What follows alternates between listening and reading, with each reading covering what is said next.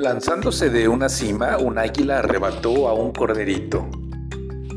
La vio un cuervo y tratando de imitar al águila, se lanzó sobre un carnero, pero con tan mal conocimiento en el arte de sus garras que se enredaron en la lana y batiendo al máximo sus alas, no logró soltarse. Viendo el pastor lo que sucedía, recogió al cuervo y cortando las puntas de las alas, se lo llevó a sus niños. Le preguntaron sus hijos de qué clase de ave era aquella y les dijo, para mí solo es un cuervo, pero él se cree águila.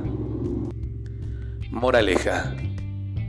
Pon tu esfuerzo y dedicación en lo que realmente estás preparado, no en lo que no te corresponde. Buenas noches, Dana. Buenas noches, Iker. Buenas noches, Naye.